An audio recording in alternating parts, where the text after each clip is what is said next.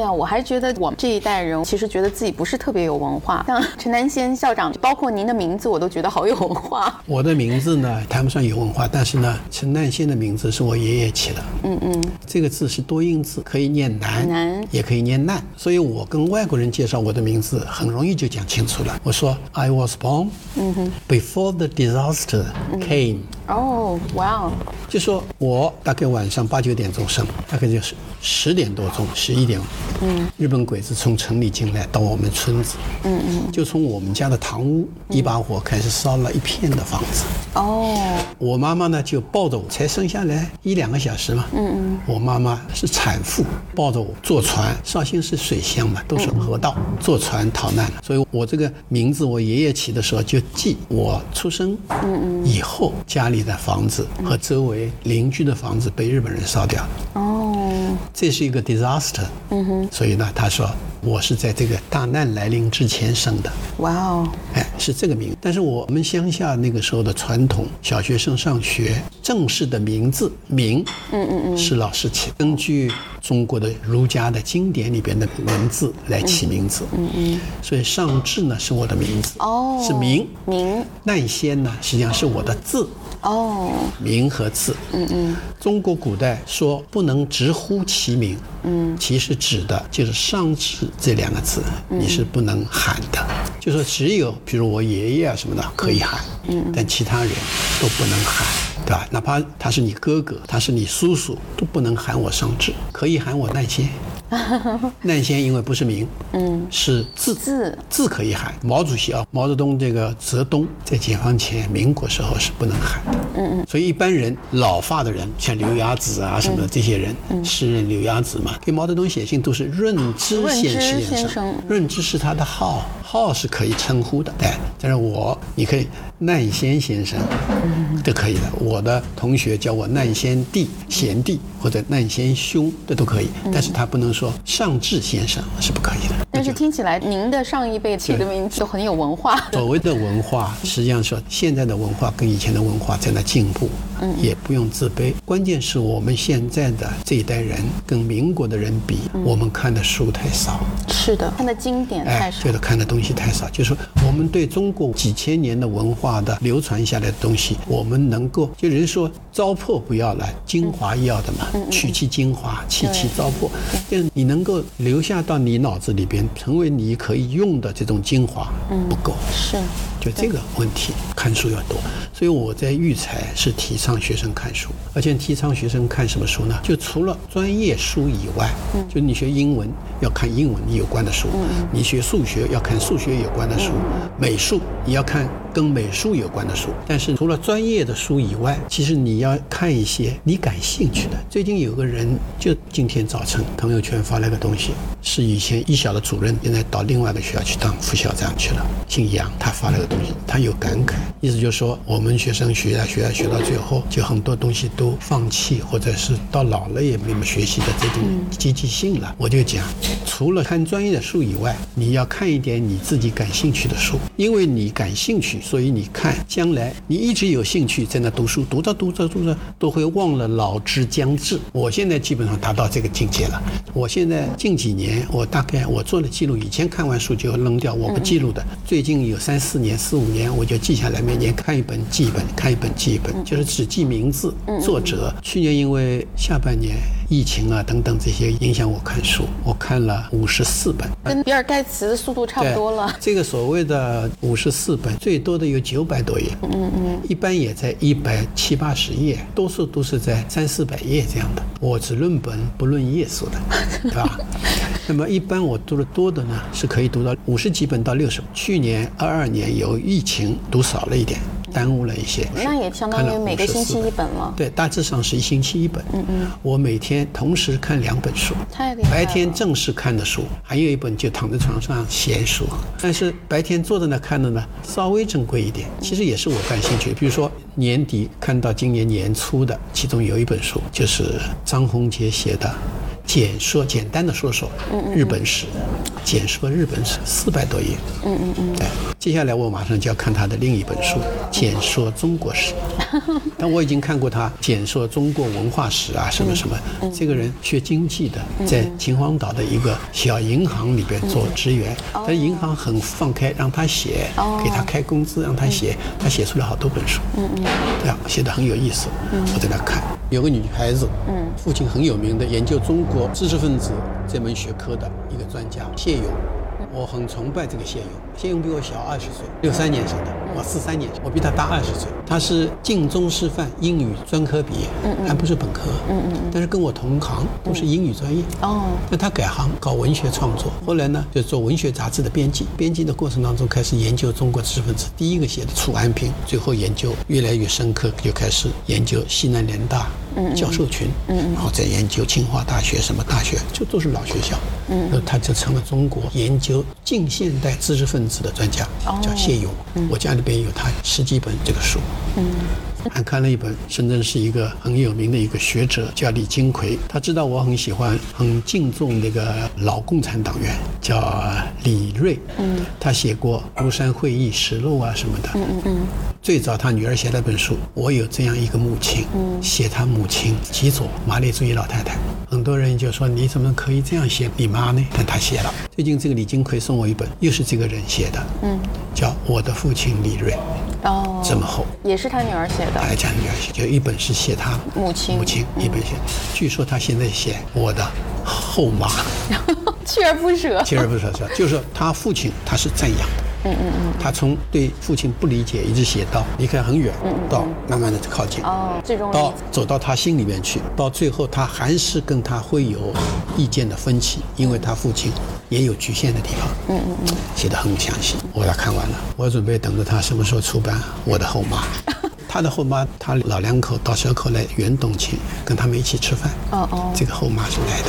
人家朋友给我一张照片，吃饭的时候的合影。我想也参加那顿饭，人家不让我去，不让我去就算了。我拿了两本书，请这个朋友，我说那个人他是参加这个翻译局的，我请他给我签名。那当年是袁总？其实呢，不是袁董找我，哦，袁董要建学校，嗯嗯，叫他们找个好校长。当时进工业区的人，我来的时候就好几百，近一千个，各种各样的干部。当然也有些就在外资企业啊什么的。找来找去，只有我一个人在中学教过，在大学教过。嗯嗯，没有第二个人有我这样的经历，所以他们觉得就是要找一个懂教育的人。就我算是懂教育的，而且我教书的时间，大学教三年，中学教了十年，教中学的时间比大学还多。现在觉得我来更合适。对，很多人都问袁董怎么挑上你了？其实不是袁董挑。袁董很高级别，跟我中间隔好多层，对的，我是基层的干部。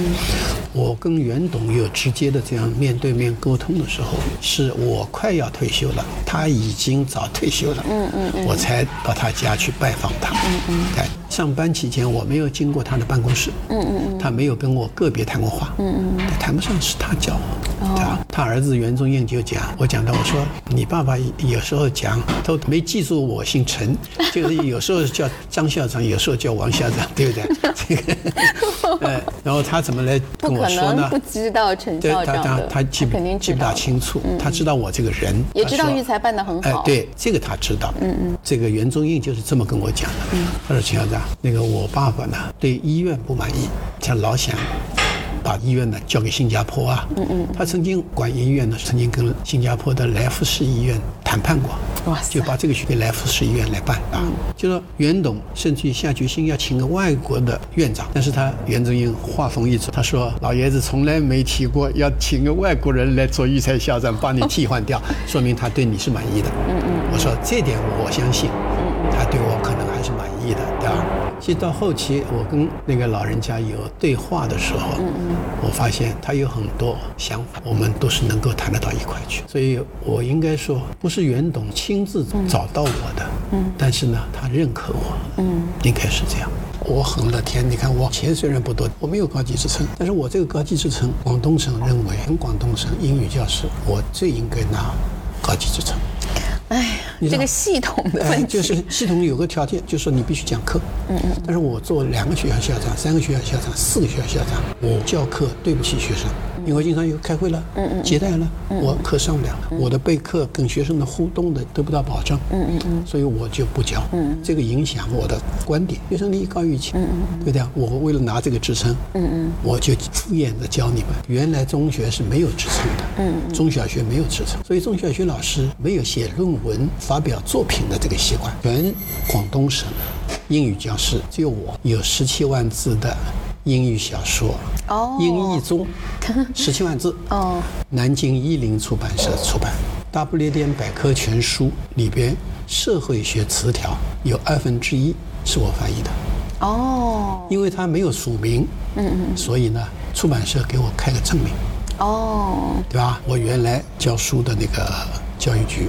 上之前，教育局给我出个证明，我县中小学英语教师百分之七十五是陈南贤老师教出来的学生，我从零教他们，嗯，最后成了当地的那个小学、初中的老师，有的甚至于高中都评上高级教师，也就是说，我的教的学生黑黑龙江的学生都评到高级教师，但是我没有兼课，没有兼课，就像计划生育。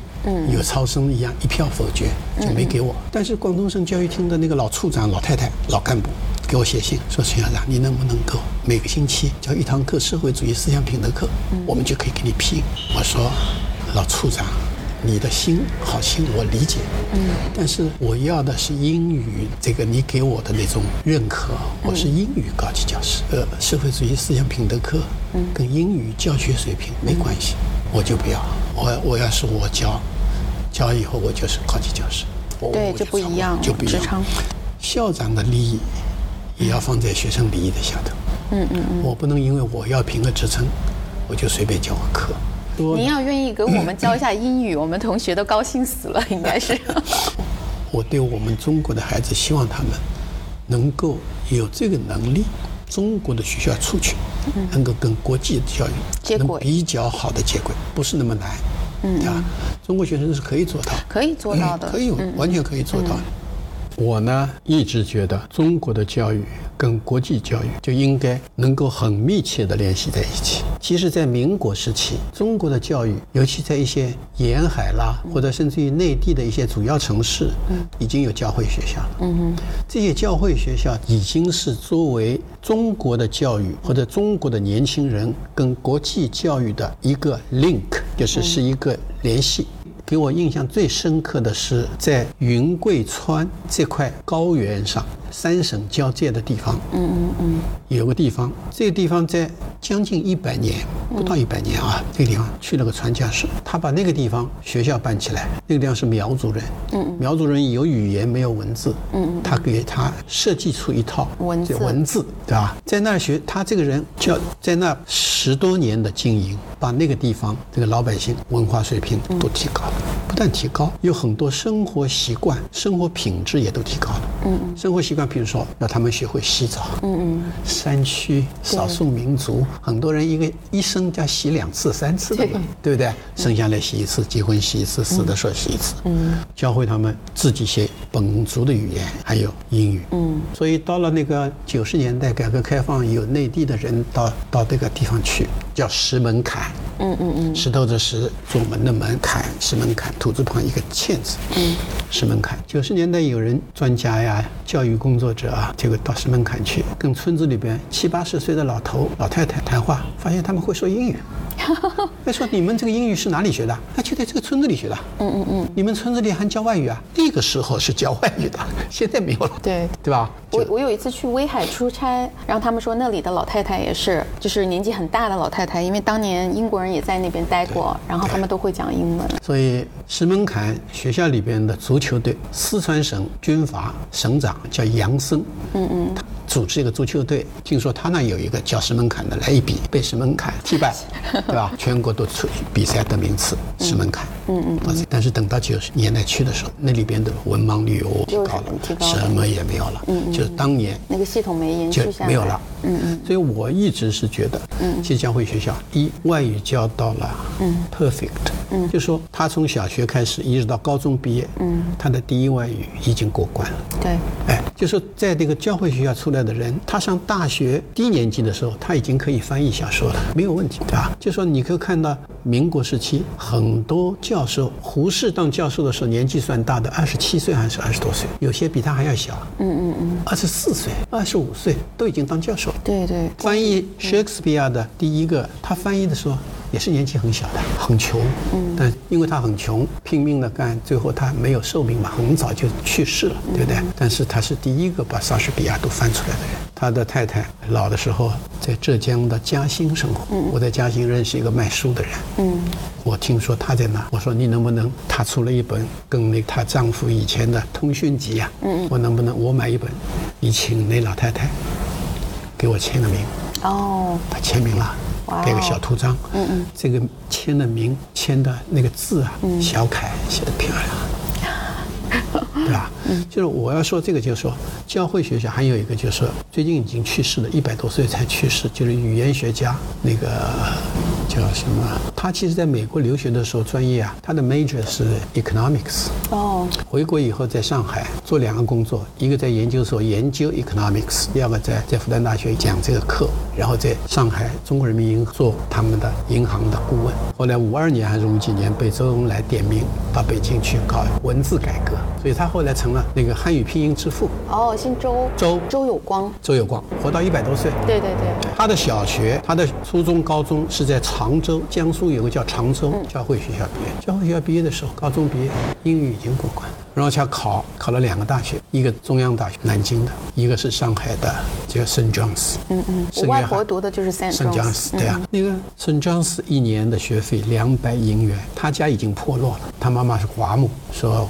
我就不上圣 John's 了，我就我就上中央大学，还有奖学金啊什么的，不要钱啊什么的。他的堂姐，嗯嗯，还有钱。听说这个堂弟弟考上圣 John's，说要放弃，这个姐姐不答应，叫这个弟弟你一定要去，这个每年两百块我给你出。所以他最后中国汉语拼音之父，还有这个汉语拼音之父。我现在家里边还有好几本他的书了。他到了一百多岁还出书啊，脑子非常清楚，思想非常前卫，这个了不起。他就是教会学校毕业的，教会学校毕业的人，他把你语言教过关了，中文不让你偏废。嗯，也就是说，他中文至少要达到你私塾，民国不是讲私塾的吗？多少年的私塾的水平，相当了得了，对不对？然后体育啊，各方面的思想品质，他用教会的要求来要求，这个思想品质也是很高尚的了。对他好像后来合并到香港中文了。他是这样的，他在大陆到五二年的时候他就关掉了，合并放到别的学校里边去。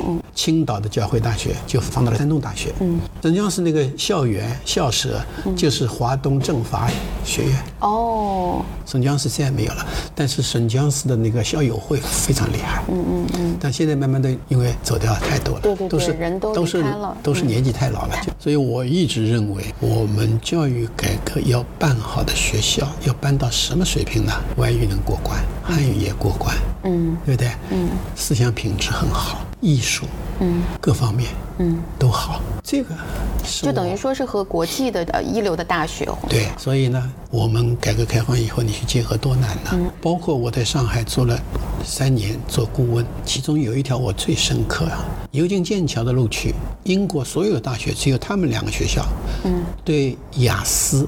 有一个特别的要求，就是听说读写四个七点零，不是平均七点零。对，小分我们中国学生如果是平均七点零，那牛津、剑桥的学生哗哗的上去，因为很多女孩子啊，很多好的学生啊，就她的听说可以到八点零都可以啊，嗯嗯嗯，对不对？因为实际上就是听说上去的容易，但是读写多数好学生到六点五就在那徘徊。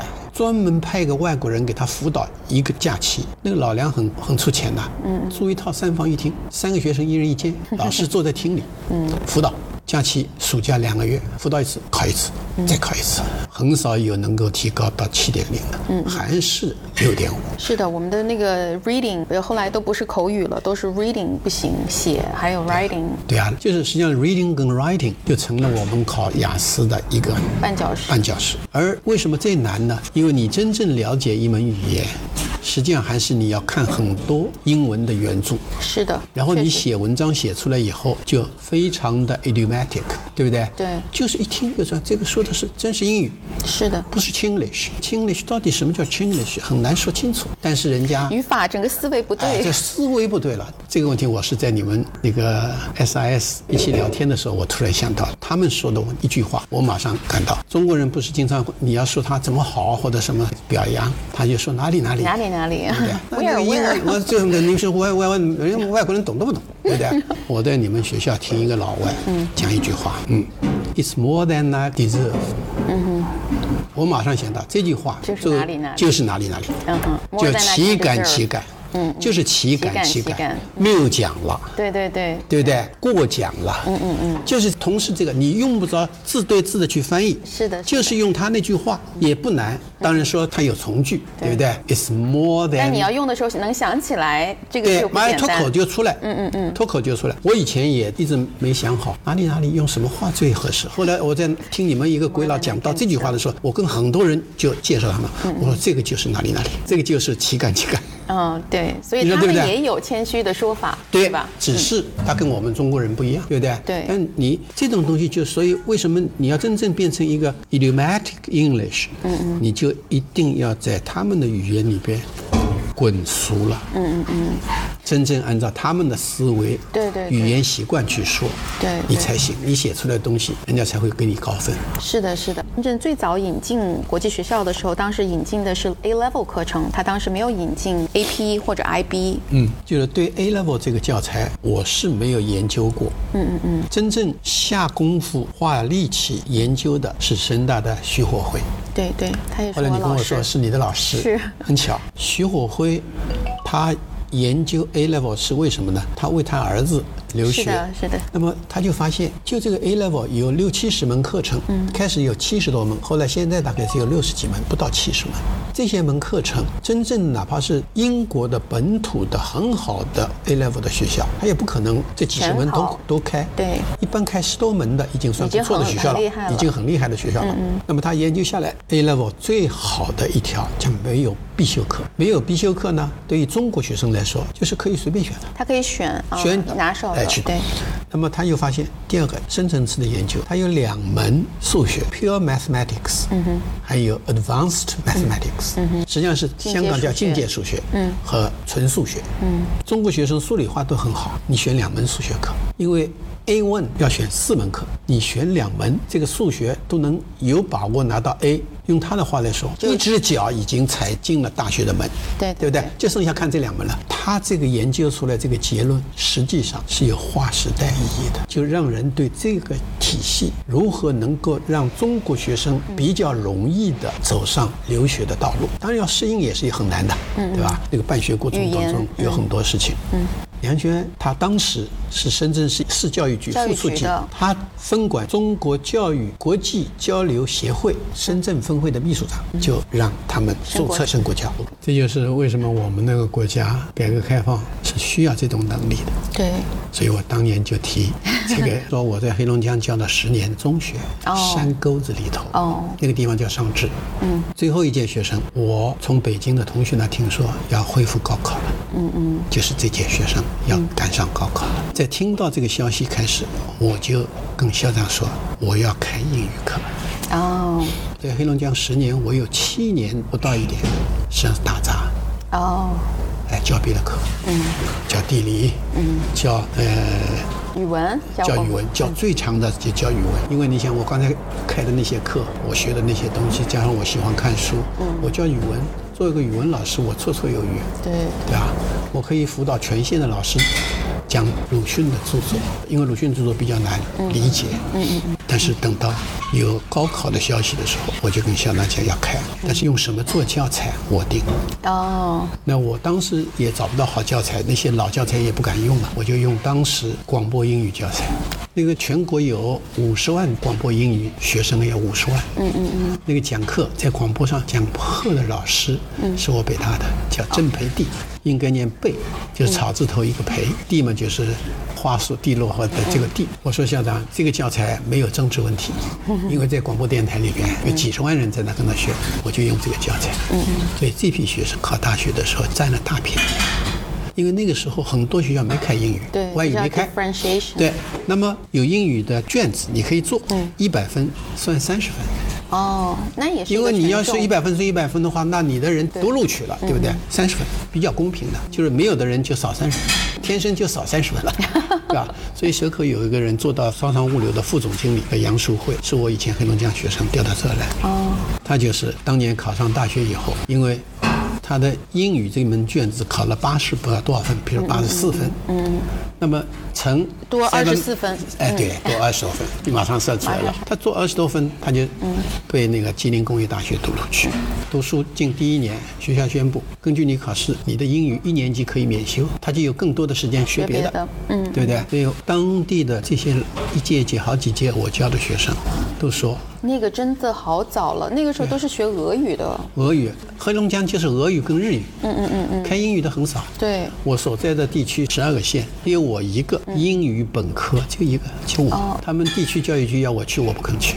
我在上智县已经很熟了，我觉得人际关系很好，对于我来说，我不需要换，对吧？他地区作为一般的教研员也没啥意思，我还不如教学生，对吧？就这个，我不愿意做官的，对。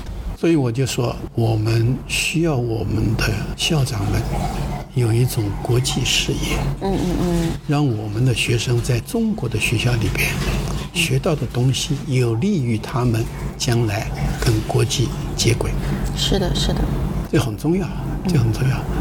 QSI 是我帮助五个外国人去珠海把他引过来的，嗯嗯嗯，然后我帮助他们找房子，嗯，最后把整个的 Crystal Garden 通通五层楼一层一层清给他，嗯嗯嗯，原来都有公司在那，没有到那个合同期，慢慢说服人家，让他们退了，嗯嗯，照道理你要提前叫他退，他要违约金啊什么的，这样的理由去说，让他们不要提违约金，嗯嗯嗯，就你的小孩，你的公司里边的员工的孩子，可能以后都要来这儿读的，嗯嗯，你不要为难这个事情，他们一点点。原来他在那个叫龟山别墅，对，住一栋、住两栋、住三栋，但是就在 SARS 那年啊，第一任校长夫妻两个都在学校里当老师，有三个小孩在里面读书。SARS 一出来，这个校长吓坏了，你看怎么样？他把一嘟噜钥匙往办公桌一放，嗯，老婆两夫妻带着三个孩子逃掉了。嗯嗯嗯，他那个校董会主席叫 Mr. Gilson，一个老头，我没有问过他年龄，看那样子头发跟我一样白，啊，或许他年龄会比我大。我说 Mr. Gilson，你们这个校长啊，找的有问题啊。我说我们中国校长都不会这样的。疫情上来了以后，这个校长可以置全体学生于不顾，聘用制的对你这个品质也低于你聘用制的这个要求。要求 below 的 line，QSI 它的整个董事会可能有所改变，主要是表现在什么？他的第二任校长叫 Dr. Uzi，嗯，那个老头，嗯，这老头很好的，嗯，这老头这一辈子领养了十七个小孩。他领养的第一个，我认识他的时候，领养的第一个已经工作四十七岁了，但他手里边还有三个小小的，都是残障的，哦残障的，越南的、韩国的什么的。他的太太呢是专门教残障孩子的老师，就为了这三个小孩不工作，专门管这三个孩子。嗯，所以他们一家等于说五口人了，那个就靠这个 Doctor U C 当校长的收入，必须要有份收入。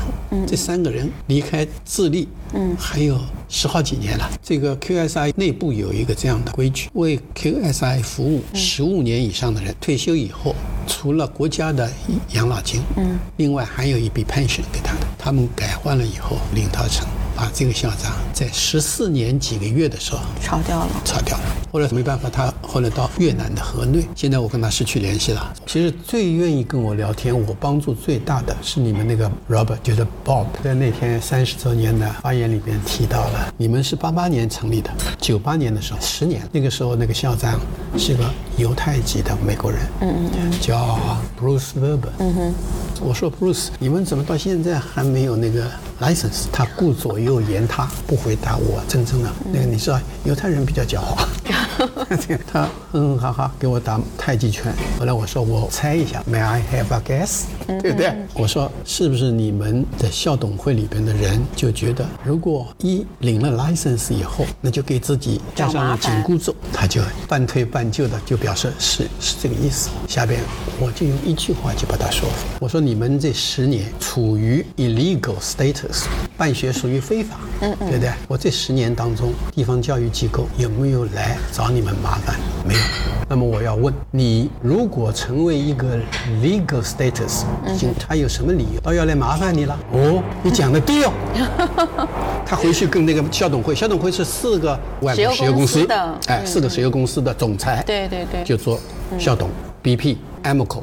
呃，Arco 不知道那时候有没有 Arco？对我现在我记不住了，应该有 CACT。对对对，还有 BP 后来也退了，BP 在中国都都找不到，嗯，就找找不到油田，他就给了别人了。对对对，对不对？他跟那四个老总讲，SIS 的校长是第五个校董。是管理者，他跟那四个校董说了以后，拍板了。对，说陈先生说的有道理，有道理。我们听他的，我们去办。嗯，然后就叫我给他联系。是，我去广东省教育厅做工作，让他们来看这个学校。我认为你们来检查，已经很有水平了，管理的很严的，你们应该支持他。那个时候他们没有权利批。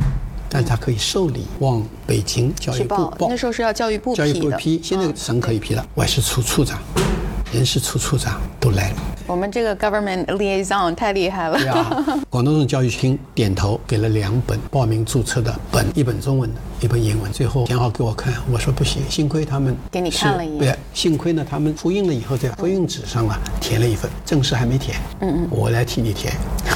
填好以后，你们根据我写的中文的表格翻译成英文，这个才送出去。我就是帮 SIS，我就想让他们能够站住脚。市教育副局长管国际教育的副局长跟南山区教育局说：“你们给我安排一下。”当然我去找校长，安排好去了，我陪他们进去。结果谁搭便车一起来了？嗯，就是中加学校的，跟着一起来了。姓陈，也是个香港籍的加籍香港人，兄弟五个，加拿大这个州叫 New Brunswick，这边就是缅因州，跟缅因州挨着。这个五个人就在那儿，就经常接待中国教育部啊什么什么，所以跟教育部搞得很熟，在。北京，嗯，通恩县这个地方建了一所中加学校。他们是到那个广东江门，还不是说顺德那地方，招商局有一块地，跟那边人讲，想要这块地办学。人家说，你到这来办个什么学，都没有什么人。嗯嗯。你办国际学校，你到蛇口去，这块地是招商港务的，那边你要建学校，才有学生来。嗯嗯嗯。后来他找政府了。南山区，南山区给了他一个现成建好的学校给他用。其实也从 SIS 到了蛇口之后，包括 QSI 深美啊，在一个社区里头还是有很大的互动。可能我们在学校的层面有活动，但更多的是老师和老师，有的班级，比如说他们老师和老师之间一起做 project。其实深美这个学，我对他们那个建校啊，嗯，我给他们的做的工作啊，不下于我给你们的帮助。然后我在你们那三十周年讲了话以后，嗯。那年各个学校都来人，你在那做翻译，对对吧？这个他们听到，所以也知道，我也帮助过他们。